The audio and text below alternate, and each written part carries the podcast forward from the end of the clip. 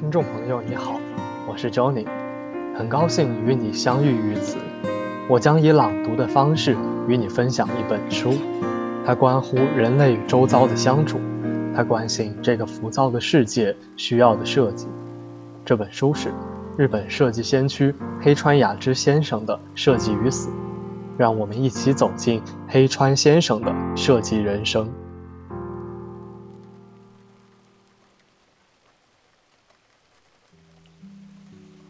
对匠人的感受力心怀憧憬，却求而不得。二零零七年五月三十日，如今说到做东西，都是制造商在从事此业，而在过去，做东西的行家指的却是匠人。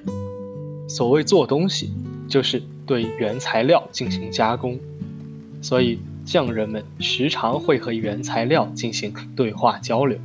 去了解他们的心情和想法，然后在加工的过程中逐渐培养对原材料的感情，以及与原材料心心相连、息息相通的一体感。原材料属于我们身边自然的一部分，与原材料建立对话，意味着与自然展开交流。人类也是自然的一部分，因此所谓匠人。就是领会到自身与自然的一体感，从而去和原材料对话的人。设计师的不足之处，在于从专业技能上很难和原材料达成一体感。日本人从不把自然当作对象去理解，西方人却会站在自我的角度，将自然当作对象加以观察和审视，将其加工处理成适合自己的模样。由此，科学应运而生，而与自然抱有一体感的日本人却很难这么做。日本人总会考虑尽量不通过加工来制作物品，因此和服、料理、住宅等多半会以减少人为加工痕迹的方式去制作建造。从事设计工作的我们，总会羡慕匠人的高超感受力，却又求而不得。已故家居设计师仓无实朗先生是我的至交。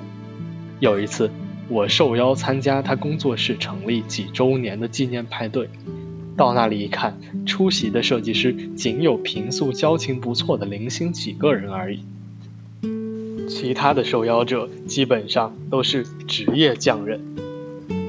致辞环节开始后，那些匠人们手拿麦克风，纷纷表示。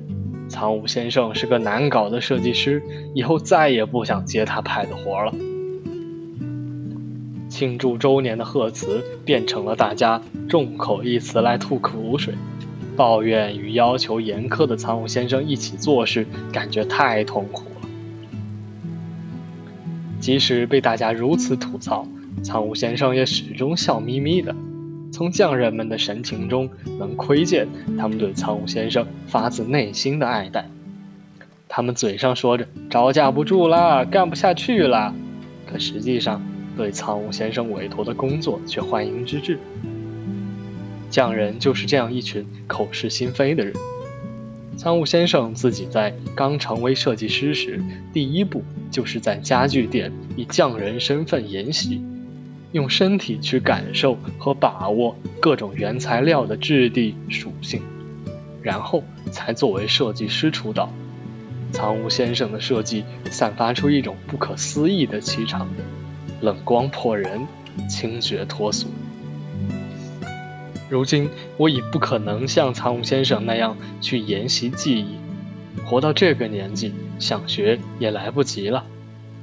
不过，此时此刻，对于那些通过和原材料深入对话去制作产品的匠人，我是越发感到钦羡了。